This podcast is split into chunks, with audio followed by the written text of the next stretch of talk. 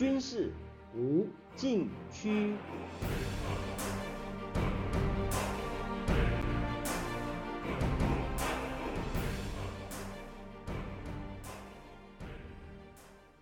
听众朋友们，大家好！您现在收听的是自由亚洲电台的军事无禁区栏目，我是栏目的主持人齐乐意。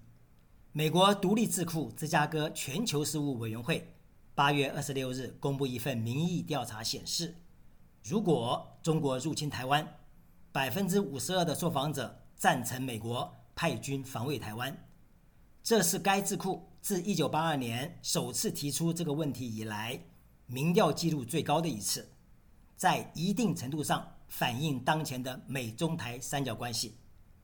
进行这项民调从今年七月七号到二十六号，样本为两千零八十六名居住在美国五十个州和哥伦比亚特区的十八岁以上成年人，抽样误差幅度为正负二点三三个百分点。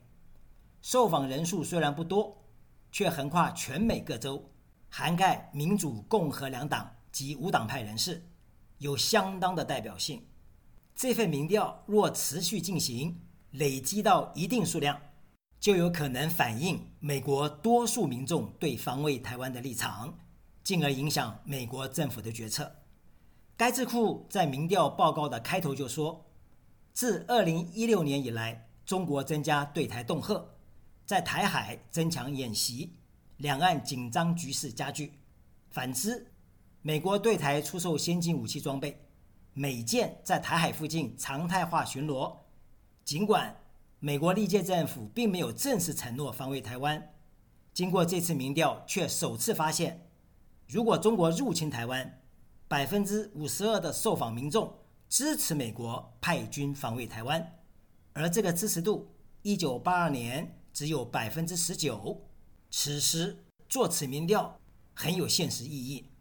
这项民调主要反映五个部分：美国民众对两岸敌友的认知、对两岸的好感度、对台湾的定位、对台军售以及对防卫台湾的看法。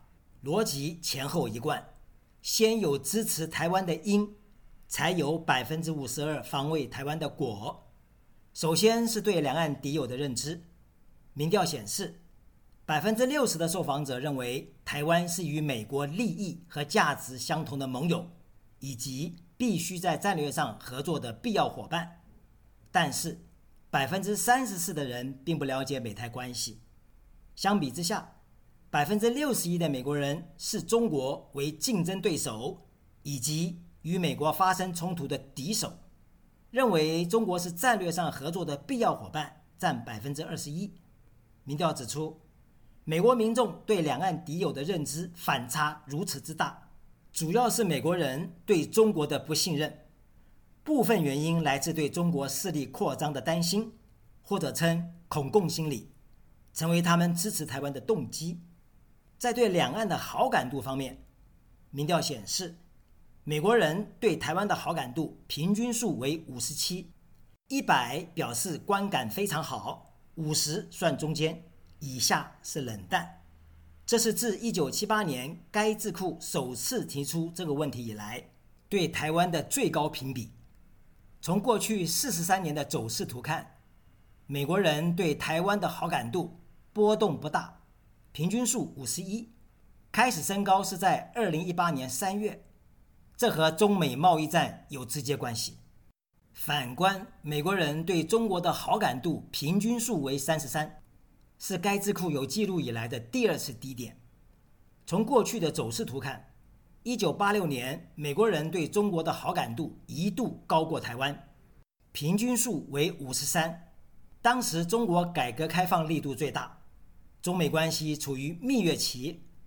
从一九八九年六四事件开始下滑，此后多年的平均数约四十五。期间虽然发生1995到1996年台海导弹危机，1999年美军轰炸中国驻南斯拉夫联盟大使馆，2001年中美撞击等事件，这些并没有影响美国人对中国的观感。关键在2018年3月中美贸易战发生后的两年内，好感度平均数降为32，创历史最低点。由此看出，美国人对中国的观感好坏取决于自身利益受损的情况而定，由此向中国的对立面投以好感。当前的美中台三角关系就是一个缩影。顺着这个逻辑，美国民众对台湾的定位产生了积极性的回应。民调显示，百分之六十九的受访者支持美国承认台湾为独立国家，百分之六十五支持台湾加入国际组织，包括联合国和世界卫生组织，百分之五十三支持美国与台湾正式结盟。讲到这儿，我们先听一段音乐，稍后继续为您说明。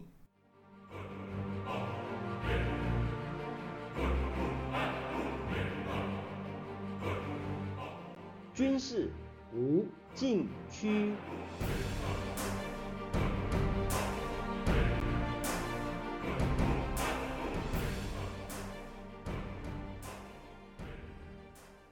好的，我们回到栏目现场。有关对台军售，民调显示，百分之五十的受访者认为美国应该对台军售，然而有百分之四十七的人反对。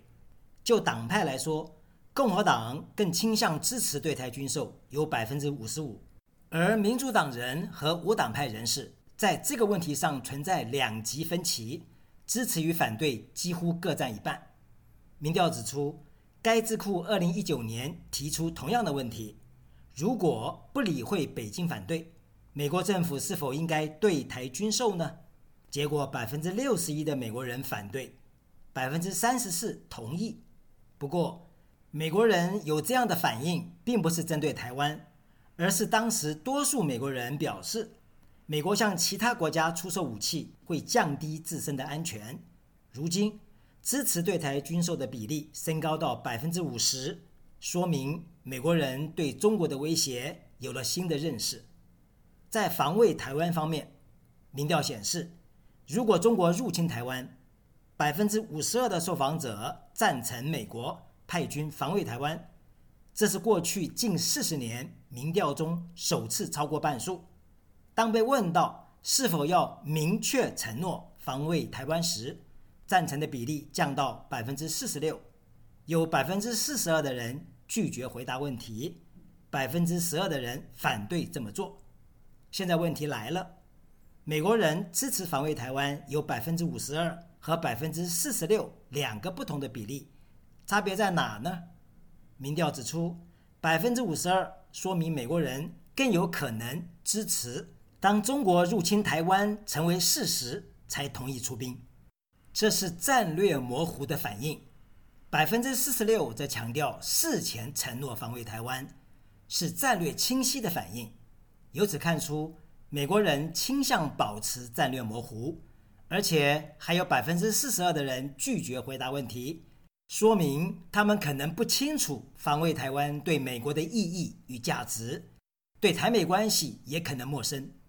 从过去近四十年的走势图看。一九八二年，美国人防卫台湾的支持度仅有百分之十九，此后逐年平稳增加。一九九五到一九九六年发生台海导弹危机，美国人的支持度并没有明显拉高，不到百分之二十七。特朗普政府执政后，支持度才快速提升到百分之四十一。拜登总统上台后，再拉高到百分之五十二。可以说，美国人反对中国。支持台湾是对中国威胁认知的一种演进过程。随着美中大国竞争时代的来临，更加强化了这种认知。强弱之间，支持防卫台湾是最敏感也是最核心的观察指标。讲到这儿，我们先听一段音乐，稍后继续为你说明。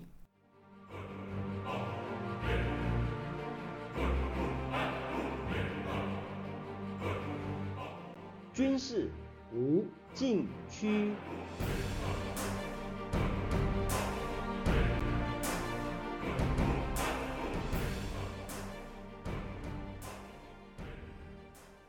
好的，我们回到栏目现场。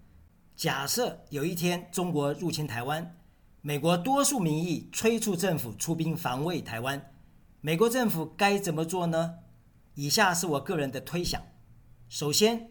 美国政府要面对战争本质的问题，就是如何师出有名。中国会以一个中国原则，引用中美三个联合公报，抨击美国介入中国内政。美国可以用《台湾关系法》的位阶高于联合公报作为回应，但是要做好美中两国全面断交与决裂的准备，这样代价太高，风险太大，而且会纠缠于中国对维护主权和政权的悖论陷阱之中。美国较佳的策略应该是超越主权问题，因为没有主权问题，而是一个专制国家对一个民主国家赤裸裸的侵略。美国防卫台湾是应台湾之请，着眼于印太地区的自由、繁荣与稳定。侵略者今日侵犯台海，明天就能够祸害东海与南海，后天就能够波及印度洋。美国防卫台湾的本质，不在于打击中国、改变印太地区的战略格局，而是防止中国破坏印太地区已有的战略平衡。美国政府需要告诉民众，美台关系的本质及其重要性，因为至今仍然有百分之三十四的人并不了解美台关系。在这个原则下，美国政府防卫台湾的主要方式，透过外交。经济、军事三管齐下，联合欧盟保持与俄罗斯的战略对话，着重于美国、日本、澳洲和印度所形成的四方安全对话机制，以美日安保为防卫主轴，拉越南和菲律宾为侧翼，防卫台湾的同时，一并考虑东海和南海的地缘战略秩序，以三海联动。引导更多的利益攸关者加入，战略方向和手段越多元，对中国的压力越大，起到的威慑力也就越强。在具体防卫行动方面，重点放在中国前沿地带所有第一岛链可用岛屿，与中国短兵相接，风险虽高，但是对中国的压力更大。这一边是岛屿。另一边是中国最精华的东南富庶之地，就成本而言，双方处于完全不对称的地位。中国若要大打，就意味赔上东南半壁江山。对于如何防卫台湾，美国应该在事前，也就是现在，逐步加强对台湾战略物资的预储和预置，着眼于情报监视与侦查。作战行动不需要太具体，保持高度灵活和弹性。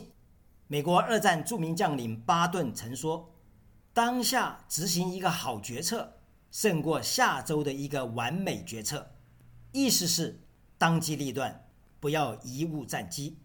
他还说：“战争是一件非常简单的事情，它的决定性特质在于自信、速度和大胆。”这三项没有一项能够十全十美，但可能都很好。记得有一名共军将领曾说，他相信美军有战胜解放军的能力，但是他怀疑美国有没有这个决心。从历代的战史上看，两军相争的胜败因素很多，统帅的决心往往是决胜关键。